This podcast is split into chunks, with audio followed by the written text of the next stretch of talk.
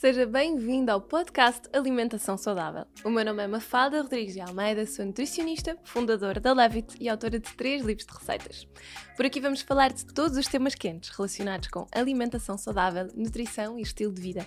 Vou receber convidados especialistas em temas como a organização das refeições, as boas práticas para a redução do desperdício ou o impacto que a alimentação tem no crescimento e no desenvolvimento. Quero que este podcast venha simplificar as suas escolhas alimentares e que lhe dê as ferramentas necessárias para que tenha uma alimentação mais nutritiva e completa. Olá e sejam muito bem-vindos a mais um episódio do nosso podcast. Hoje quero falar convosco sobre aqueles mitos clássicos de quando começamos a treinar, porque já passamos aquela fase da rentrée, já estamos a voltar às nossas rotinas normais. Muitas pessoas iniciaram atividade física novamente, estamos a voltar aos ginásios e há sempre muitas dúvidas associadas a isso. O que é que devemos comer antes do treino, depois do treino, se devemos tomar suplementos, não devemos. E portanto, hoje queria conversar um bocadinho convosco. Já sabem, para variar, que estes episódios têm, uma, têm muita base científica, porque nós estudamos e preparamos os guias todos em equipa, mas obviamente tem muito da minha opinião pessoal e da forma como eu encaro a alimentação, que é muito de simplificar e de relativizar algumas coisas que às vezes estão associadas aqui aos treinos. E portanto, Claro que se vocês estiverem a ouvir isto e fizerem um tipo de exercício moderado, 3, 4 vezes por semana, aulas, etc., provavelmente todas estas coisas vos vão fazer sentido se tiverem a encarar o desporto com uma forma um bocadinho mais séria, fazer treinos mais intensos, etc. Estas coisas podem não se aplicar, mas eu vou tentando uh, explicar uh, tudo um bocadinho ao pormenor também para vos dar algumas ideias e para vos ajudar depois a perceberem melhor uh, o que é que estão, o que é que são realmente mitos e o que é que poderá fazer sentido associado aqui à prática do exercício. Antes de irmos a essa parte, quero só dizer-vos então que mais uma vez estou com um conjunto da Lanidor, que foi escolhido pela querida Sofia do Healthy Project, por isso quero agradecer novamente às duas pelo apoio. E vamos lá então começar aqui pelos mitos clássicos uh, da alimentação quando nós começamos a praticar exercício físico. Ora bem, um deles é contar calorias. Eu já falei sobre isto no episódio, se vocês não ouviram esse episódio, eu acho que é muito interessante uh, sobre a contagem de calorias e sobre as calorias e o que é que elas representam. Um, e eu já vos expliquei que não acredito muito na contagem de calorias, obviamente. Acho que são uma medida de energia e que são importantes nós termos algumas noções, mas a realidade é que um, ehm, não fazem muito por nós, até porque o nosso metabolismo não é uma calculadora e não é um robô, nós temos muitos fatores que podem afetar a nossa produção de energia diária. Um, ehm, e portanto eu não acredito muito na importância da contagem de calorias, mas realmente há aqui um bocadinho este mito associado. Ora, há, há muito uma, uma ideia de que nós temos que começar ali, só podemos comer X calorias, queremos começar a treinar e perder peso, etc. Portanto, há muito, há muito esse hábito. Mas realmente é uma. Contar calorias é uma estratégia que vai exigir que nós andemos a pesar os alimentos, um, que uh, ficamos muito mais focados nos macronutrientes e e no valor e nas gramas e em tudo mais, e a alimentação passa a ser quase uma contagem constante e deixa de ser uma coisa prazerosa e deixamos basicamente de estar a comer, uh, se calhar, um frango com um molho pesto porque o, o molho pesto acaba por ter muita gordura e esquecemos que na realidade aquelas gorduras também podem ser importantes, além de nos darem sabor e prazer na refeição, também podem ser importantes para nos ajudar a estimular a utilização da massa gorda como uma fonte de energia e que se calhar não precisa de ser realmente tudo à conta de um balanço energético negativo. Uh, portanto, eu diria que contar calorias não é de todo obrigatório. É, é um método que pode ser útil, obviamente, em determinadas situações. Se nós não fizermos ideia ou se tivermos um, uma, se acharmos que consumimos quantidades um bocadinho superiores àquilo que devíamos, pode ser interessante, por exemplo, durante uma semana andarmos a pesar mais ou menos para percebermos se fazemos isso ou não, ou simplesmente percebermos se estamos a repetir. Um, ou, por exemplo, uma coisa que, que me acontece muito em consultas é as pessoas sentirem que têm uma alimentação já equilibrada e saudável, começam a fazer exercício e sentirem que não têm resultados ou não têm resultados esperados. Portanto, por exemplo, não perdem peso ou não perdem massa gorda. Isto significa o quê? Que na realidade aquilo que nós estamos a fazer são escolhas alimentares que podem ser um bocadinho mais calóricas do que aquilo que nós precisaríamos para o nosso dia, mesmo com a inserção do exercício, e não quer dizer que estejamos a comer mal, significa simplesmente que ou temos que reduzir as quantidades ou temos que melhorar um bocadinho o tipo de alimentos. E por isso é que eu acho que a contagem de calorias às vezes fica um bocadinho. deixa de fazer sentido, não é? Porque se eu fizer uma peça de fruta e umas amêndoas para um snack, para mim é muito mais. Uh, faz muito mais sentido e eu, em amêndoas, em 20 gramas de amêndoas, posso ter 120, 130 calorias, enquanto que se calhar se eu fizesse duas bolachas marinheiras, por exemplo, mais uma peça de fruta, eu até poderia ter um valor calórico menor, mas na realidade estava a dar mais hidratos de carbono ao corpo, o que faz com que o meu corpo esteja sempre ali no metabolismo da insulina e não vá um, estimular a parte da cetogênese, ou seja, da utilização de massa gorda como fonte de energia.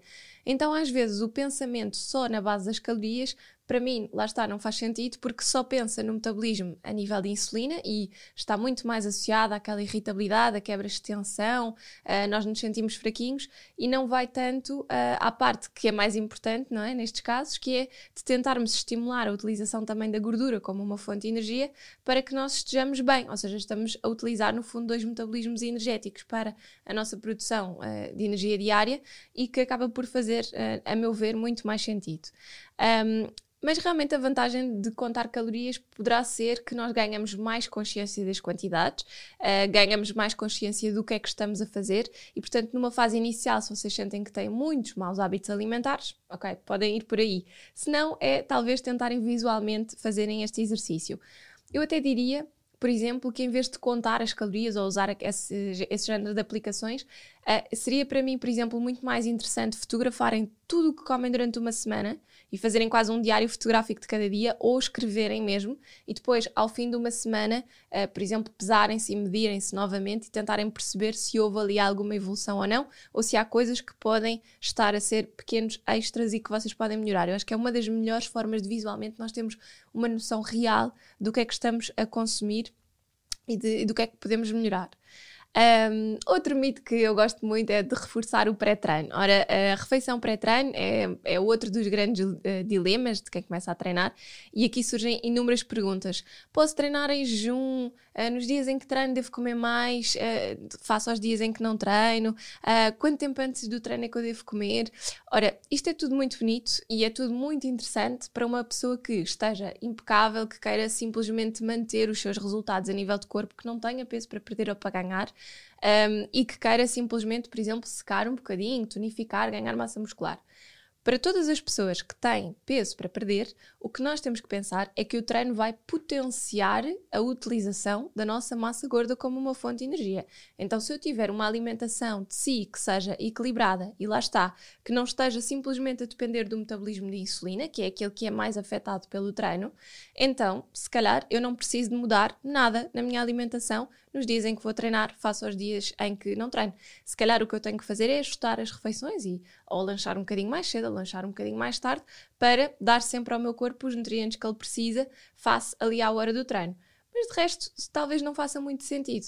O treinar em jejum é a mesma coisa. Se calhar, para algumas pessoas, e por exemplo, para mim, treinar em jejum, se eu for treinar muito cedo, é a melhor forma. Portanto, eu sinto-me bem, gosto, etc. Se forem treinos até às 7, 7 e meia, 8, mais ou menos. Se for um treino um bocadinho mais tarde, já me custa, porque uh, já sinto que tenho ali uma quebra de energia, porque já passaram muitas horas desde o jantar. Então, se calhar já não aguento bem. A mesma coisa, se vocês jantarem só uma sopa, se calhar treinar em jejum não vai ser a melhor ideia. Mas também não precisamos de comer muito antes do treino. Se vocês gostarem de comer alguma coisa para se sentirem bem, uma bolinha energética, uma banana, um punhado de frutos secos, uma maçã com um bocadinho de manteiga de amêndoa seriam perfeitamente suficientes para o treino e tomávamos o pequeno almoço depois.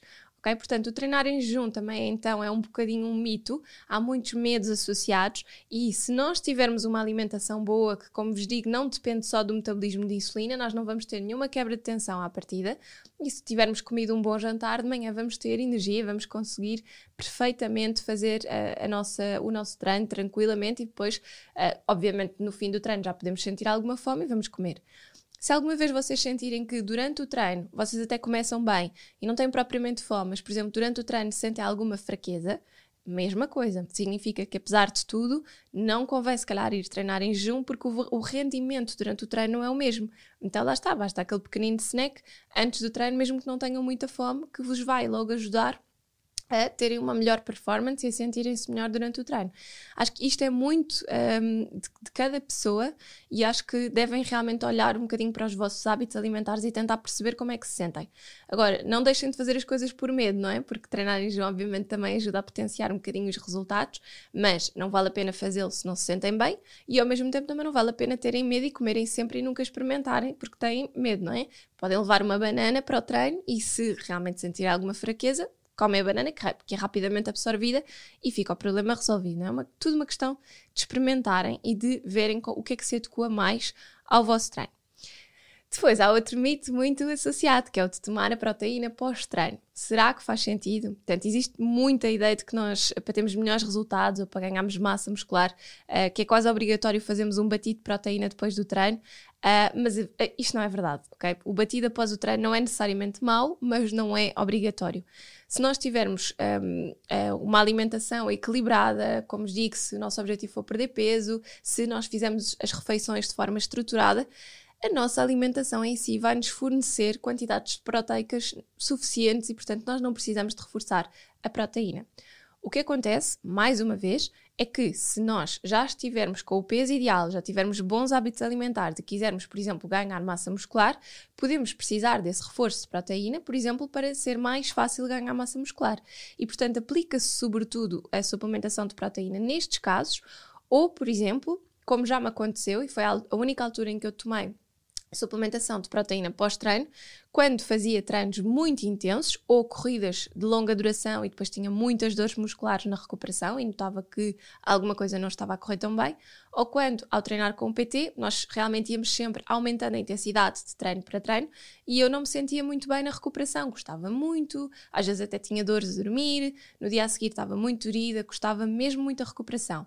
E notava que ao fazer a suplementação de proteína pós-treino era muito mais fácil fazer a recuperação e, portanto, no dia a seguir não ter tantas dores. Ou seja, a adequação da proteína depende, obviamente, da fase em que vocês estão. Portanto, se vocês estiverem bem, numa fase de manutenção, poderá fazer todo o sentido. Se realmente sentirem que os treinos, numa fase inicial, por exemplo, o vosso corpo não está habituado àquele estímulo e custa muito a recuperar, também pode fazer sentido, mas para qualquer outra pessoa que esteja, por exemplo, num processo de perda de peso inicial, não é? que ainda esteja numa fase em que queremos reduzir, estarmos a inserir um batido de proteína pós-treino é estarmos a consumir calorias em pó, que não deixam de ser calorias, ok? Quando o nosso objetivo é tentar reduzir um bocadinho o aporte calórico, obviamente, porque apesar de não contarmos as calorias, temos que reduzir um bocadinho. E, portanto, queremos comer alimentos reais que nos saciem e, se calhar, não tanto os batidos. Não quer dizer que seja mau, não é? Há pessoas que até gostam dos batidos e, portanto, substituem ali um pequeno snack, por exemplo, pelo batido de proteína. Mas a mim fazia mais sentido reforçarmos a proteína pós-treino através da alimentação. Podíamos fazer um snack que era um ovo cozido com uma peça de fruta, podia ser um hummus com cenoura, podia ser uma fruta com frutos secos, um iogurte mais rico em proteína, por exemplo, um skir ou um quark e uma peça de fruta. E assim damos tudo o que o corpo precisa depois do treino, que é um bocadinho de hidratos de carbono para recuperar o glicogênio muscular e a tal proteína para ajudar na construção de massa muscular. E isso podia ser o snack pós-treino, meio da manhã, meio da tarde, não sei, dependendo da hora que a pessoa for treinar, e tínhamos a questão feita. Se o pós-treino fosse o almoço, imaginem que íamos treinar no fim da manhã ou mais perto da hora do almoço, a seguir tínhamos o almoço ou o jantar, então aí não fazia sentido nenhum reforçarmos a proteína, ou através de batidos, por exemplo, porque temos a carne, o peixe, as leguminosas, os ovos, o que for, na refeição principal, e se for a seguir ao pequeno almoço, idem. Nós podemos fazer uh, uns ovos mexidos com uma fatia de pão, por exemplo, podemos fazer um, ovos, ovos mexidos com fruta ou com abacate, dependendo dos nossos objetivos, podemos fazer um batido de fruta e colocar um, ah, nesse batido sementes de cânhamo, por exemplo, que também são bem, bastante proteicas, Portanto, podemos sempre jogar aqui um bocadinho com a alimentação e não ter necessariamente de ir logo para os batidos proteicos e depois ir avaliando realmente a necessidade. E sobretudo durante a pandemia, o que aconteceu muito foi com os treinos em casa, sem pesos, né? utilizando o peso do corpo, a intensidade do treino é muito menor e, portanto, nós não uh, precisamos necessariamente estar a fazer essa suplementação porque realmente sentíamos algumas dores, obviamente, havia necessidade de recuperação muscular, mas não era nada por aí além, não é? Portanto, avaliem sempre a necessidade consoante o tipo de treino que vocês fazem antes de pensarem na suplementação, não é? Nós não precisamos de fazer suplementação, já disse isto várias vezes, a não ser que sintamos alguma coisa que, obviamente, é, aponta para essa necessidade. Depois, uh, uh, o reforço de proteína durante o dia é a mesma coisa. Ou seja, uh, se nós tivermos uma, uma alimentação equilibrada, nós não precisamos de estar a comer mais proteína no dia. E o que acontece é que a recomendação para intensidades de treino baixas a moderadas, que é o que a maior parte de nós acaba por fazer, que é o que acontece quando nós começamos a treinar, é de cerca de 1 grama de proteína por quilograma de peso um, por dia. Então, para uma pessoa que pesa 60 quilos, a recomendação seria 60 gramas de proteína por dia, uh, ou seja, uma quantidade perfeitamente equilibrada. Imaginem, uh, 20 gramas de proteína equivalem mais ou menos a 3 ovos, a 100 gramas de carne, a 3 a 4 fatias de queijo, a 2 queijinhos frescos, a 1 scoop de proteína, por exemplo, a um iogurte proteico, dependendo dos iogurtes, não é? Porque alguns têm 12 e há outros que têm 20. Ou seja, quando nós um, olhamos um bocadinho para estas 60 gramas de proteína, se pensarmos, ok, vamos pensar nas 100 gramas de carne e normalmente nós comemos numa refeição até às 150. Se o almoço e o jantar eu tiver as 150 gramas, então se calhar eu já estou a fazer aqui as, um, mais ou menos 40 gramas de proteína. Se eu ainda tiver, por exemplo, ovos, dois ovos no pequeno almoço, já fiz as 60, não preciso mais. Se eu tiver uh, um queijinho fresco à meia da tarde ou um iogurte proteico no pós-treino, também já atingi as 60. Percebem? Portanto, é muito fácil, e isto é para uma pessoa de 60 quilos, não é? É muito fácil nós atingirmos esses valores. Nos homens, se calhar, eu preciso de reforçar as quantidades de proteína nas refeições, ou então, ao longo do dia, escolher alimentos mais proteicos. Mas na maior parte das senhoras, um, as necessidades proteicas estão todas lá. Por isso, nós não precisamos então de fazer esse reforço de proteína pós-treino, ou, ou, durante o dia, só porque estamos a treinar, a não ser nas tais condições que vos estava a explicar, ok? E além disso, ao aumentarmos a ingestão de proteína, existem até possíveis impactos negativos. Portanto, o excesso de proteína aumenta a produção de ureia, resultando numa maior necessidade de ingestão de água para excretar essa mesma ureia pela urina. E além disso, o nível de rendimento desportivo ao nível do rendimento desportivo, uma ingestão proteica superior pode ter um impacto negativo se for conseguida a partir da redução de hidratos de carbono. Um, ou seja, para aumentarmos a proteína na nossa alimentação, retiramos um alimento que nos dá energia muscular, basicamente, os hidratos de carbono, um, e portanto isso pode fazer com que durante o treino não tenhamos tanta energia muscular e portanto o nosso rendimento pode ficar mais afetado. Portanto, também pensem sempre um bocadinho uh, no tipo de escolhas que estão a fazer. Claro que isto acontece mais em dietas muito restritivas em hidratos de carbono e sobretudo nas hiperproteicas, por exemplo. Numa alimentação equilibrada não se põe tanto essa questão, uh, mas realmente uh, é muito importante termos este, esta visão crítica e pensarmos que a proteína poderá fazer sentido, mas talvez não numa fase de perda de peso, um bocadinho mais para a frente, ok? Um, além disso, também há aqui outro mito que é se são necessários uh, suplementos para termos realmente resultados. Ora, uh, que é, é necessário considerarmos o nosso contexto, portanto, depende muito da pessoa, do objetivo. Se o objetivo for perder peso, ser mais ativo, treinar e ganhar alguma massa muscular, uh, e se a pessoa tem uma alimentação equilibrada, de modo a garantir todos os nutrientes necessários, muito provavelmente não vai necessitar de qualquer tipo de suplementação, como já vos disse também no episódio sobre a suplementação. Um, os suplementos têm o seu valor, acabam por ser um bocadinho caros, etc. E não há realmente necessidade de investir uh, em suplementos uh, como, sei lá, BCAAs, creatinas, coisas desse género, só porque estamos a começar a treinar, quando a nossa alimentação tem uh, variabilidade e tem, tem variedade, digo, um, e tem uma série de complementaridade de ingredientes, ok? Portanto, não faz sentido. Faz sentido sim, por exemplo, acaba, começamos a treinar e começamos a ter queimbras. Claro, significa que se calhar ou a minha alimentação não está a ser suficientemente rica em magnésio e potássio, ou uh, se calhar eu até posso precisar de uma suplementação porque não estou a absorver e a metabolizar bem. Portanto, aí poderá fazer sentido. Se eu estou extremamente cansada, acordo cansado, não estou a sentir-me bem, mais uma vez, reavaliar a alimentação ou perceber se estou a dormir menos, estou a dormir mais, se calhar eu também tenho que adequar aqui o tipo de treino, porque o tipo de treino que estou a fazer para essa fase pode estar a ser demasiado exigente e posso precisar de treinos mais calminhos para me sentir bem. Portanto, isto está muito associado aqui àquilo que nós, um, nós sentimos, o que nós precisamos, o nosso estilo de vida um, e a necessidade da suplementação vai depender muito de todos esses fatores. Os BCAAs, a creatina, são assim das coisas que as pessoas mais começam a consumir mas realmente às vezes não faz sentido nenhum, e até já vos tinha dito no episódio da suplementação, os BCAAs nem sequer têm muita evidência científica de que tenham realmente efeitos uh, assim tão bons. E portanto, procurem sempre analisar o vosso estilo de vida e os vossos sintomas e perceber se falta alguma coisa, e aí poderá então ser sim uh, fazer todo o sentido a suplementação e a suplementação adequada para as vossas necessidades. Uh, no inverno, por exemplo, nós temos muito mais debilidade imunitária. Um multivitamínico pode ser o suficiente para vos dar mais energia, para vos arrebitar, digamos assim, a, a vontade de treinar. Portanto, sejam sempre também muito críticos em relação a isso. Um, depois há outro mito que é preciso tomar bebidas isotónicas para me hidratar durante o treino.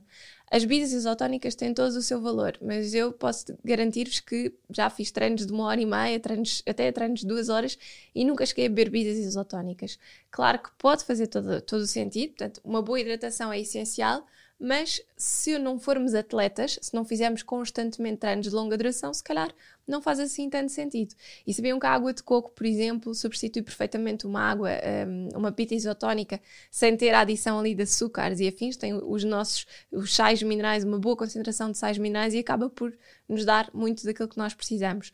Uh, portanto, por vezes existe a ideia de que Durante o treino, nós temos que optar aqui pelas bebidas isotónicas em vez da água, mas realmente, em primeiro lugar, é importante garantirmos a hidratação, não só durante o treino, mas ao longo do dia todo. E para quem começa a treinar e tem muitos problemas em beber água, isso acontece muito em consulta, isso é o principal ponto, antes de partirmos para as isotónicas. Portanto, durante o exercício, o objetivo é prevenir então esta desidratação excessiva, sobretudo se for um treino em que nós estamos a suar muito, um, e as bebidas isotónicas são muito uh, úteis em exercícios que têm uma duração realmente muito prolongada e em que aqueles em que a pessoa está a suar muito e acaba por sentir que tem uma grande perda de sais minerais. Um, mas realmente, se nós formos bebendo água e se nós tivermos comido bem antes e depois do treino, vamos reforçar novamente uh, um, bom, um bom aporte calórico, então, nesse caso, se calhar não fará sentido partirmos logo para as bebidas isotónicas. Um, além disso, uh, eu acho que é muito importante também não começarmos o treino desidratados, portanto, bebermos sempre água, levarmos água connosco e bebermos ao longo do tempo. E se vocês realmente sentirem que uh, têm um bocadinho essa falta, então podem experimentar a água de coco ou então realmente, pronto, escolherem uma bebida isotónica, sejam muito críticos, porque muitas delas têm imenso açúcar adicionado. Procurem aquelas que são assim um bocadinho mais equilibradas, mais uma vez, sempre ler bem o rótulo. Uh, e existe ainda aquela ideia de que um, nós, se treinarmos em determinadas alturas do dia, temos, mais, uh, temos resultados melhores na nossa performance. Eu acho que isto já foi desmistificado também. Vão ouvir o episódio que gravei com a Milene Faustino, que é uma personal trainer e que explica essa questão. Uh, não tem necessariamente a ver com a altura do dia. Claro que há alguns estudos que nos vão mostrando que se treinarmos de manhã, temos tendência para ter melhores resultados e às vezes em jejum também, sim, há estudos que apontam para isso, mas a verdade é que o importante é que nós consigamos ser ativos, treinar em qualquer altura do dia que seja, dentro dos nossos horários e que isso nos permita sentir-nos bem no nosso dia a dia. Se nós só conseguimos ir à hora do almoço, isso não vai comprometer os nossos resultados também ao longo do tempo, porque o, o objetivo é treinar mais, portanto vai sempre ajudar-nos. Se nós só conseguimos ir treinar ao fim do dia, e bem, se conseguimos dormir bem, se conseguimos descansar, então não tem qualquer problema, o que importa é ir treinar. Portanto, não se foquem tanto no, na perfeição e no que é que vai ser o mais importante para os melhores resultados, porque aquilo que se consegue os melhores resultados são uma consistência de treinos e uma consistência na alimentação. É aquilo que em consulta eu vejo muitas vezes, como dizia no início, é as pessoas até comem de uma forma geral bem, mas não veem resultados. Porquê? Porque se boicotam ao fim de semana ou quando estão em eventos sociais e assim acabam por abusar muito. Se nós só tivermos ali um momento de abuso uma vez por semana, temos maiores probabilidades de conseguirmos melhores resultados e porque às vezes durante o próprio dia estão a colocar calorias a mais ou alimentos muito ricos em hidratos de carbono que não são necessários granolas, aveias, panquecas, um, às vezes pequenas bolachinhas, etc., nos lanches à tarde uh, e às vezes, por exemplo, no jantar também, arroz, batata, massas. Para a maior parte das pessoas, o que eu noto é que são energias desnecessárias no estilo de vida que nós levamos, uh, muito sentados a trabalhar e acabamos por não ter grandes movimentos. Esta energia concentrada, sobretudo nesta altura do dia, acaba por ser uh, um bocadinho desnecessária. Podemos simplesmente reduzir as quantidades destes alimentos ou podemos experimentar substituí-los por outros, por exemplo, as amêndoas, pôr mais legumes, pôr mais sopa no jantar, por exemplo, e vermos como é que correm estes resultados. E na maior parte dos casos, o que eu noto é que os resultados começam aqui, quando fazemos mudanças mais nesta segunda parte do dia. Ao almoço e ao pequeno almoço, então, são as alturas em que nós devemos usar e abusar de hidratos de carbono, dar ao nosso corpo bastante energia, e irmos vendo como é que as coisas vão correndo. Por isso, eu espero que este episódio vos tenha ajudado. Se vocês começaram a treinar há pouco tempo, se estão a pensar fazê-lo, se já treinaram e ficaram um bocadinho chateados porque não tiveram grandes resultados, sejam críticos em relação a isto. Pensem o que é que estavam a fazer. Analisem com um bocadinho mais sentido de perspectiva e do vosso caso pessoal a necessidade da suplementação um, e acho que vão realmente começar a chegar aqui a, uma, a um equilíbrio muito maior nas vossas necessidades. Por isso eu espero que tenha ajudado, espero que tenha gostado, tenham gostado deste episódio. Se gostarem e se quiserem continuar a apoiar-nos através do Patreon, já sabem que a forma como nós temos para retribuir também essa ajuda que nos dão é enviando-vos todas as semanas a nossa newsletter com dois planos semanais de receitas, com imensas ideias para que vocês possam pôr em prática uma organização e uma alimentação diária de forma divertida e saborosa. Um beijinho e até para a semana. Se gosta dos conteúdos que vê por aqui, o Patreon é a melhor forma de nos apoiar. Ao subscrever este serviço, pode ficar com acesso a conteúdos exclusivos. E o que é que lhe posso prometer? Um acesso a uma newsletter todas as semanas, com um plano semanal de receitas vegetariano e outro com carne e peixe. O que é que isto lhe vai permitir? Variar as suas receitas diárias lá por casa, fazer com que a alimentação seja mais saudável e não ter aquela sensação de cansaço já não sei o que é que é de fazer. Assim vai ter sempre ideias e até temos algumas sugestões de snacks e pequenos almoços almoços que podem incorporar no seu dia a dia. Além disso, damos oportunidade aos patronos de terem acesso exclusivo e antecipado aos nossos convidados e de poderem também colocar as suas dúvidas e as suas perguntas. E vamos ainda publicar todos os meses conteúdo exclusivo para os patronos sobre os temas que temos falado por aqui e ainda algumas perguntas e respectivas respostas que os nossos convidados dão e que são apenas exclusivas para quem subscreve o Patreon. Obrigada!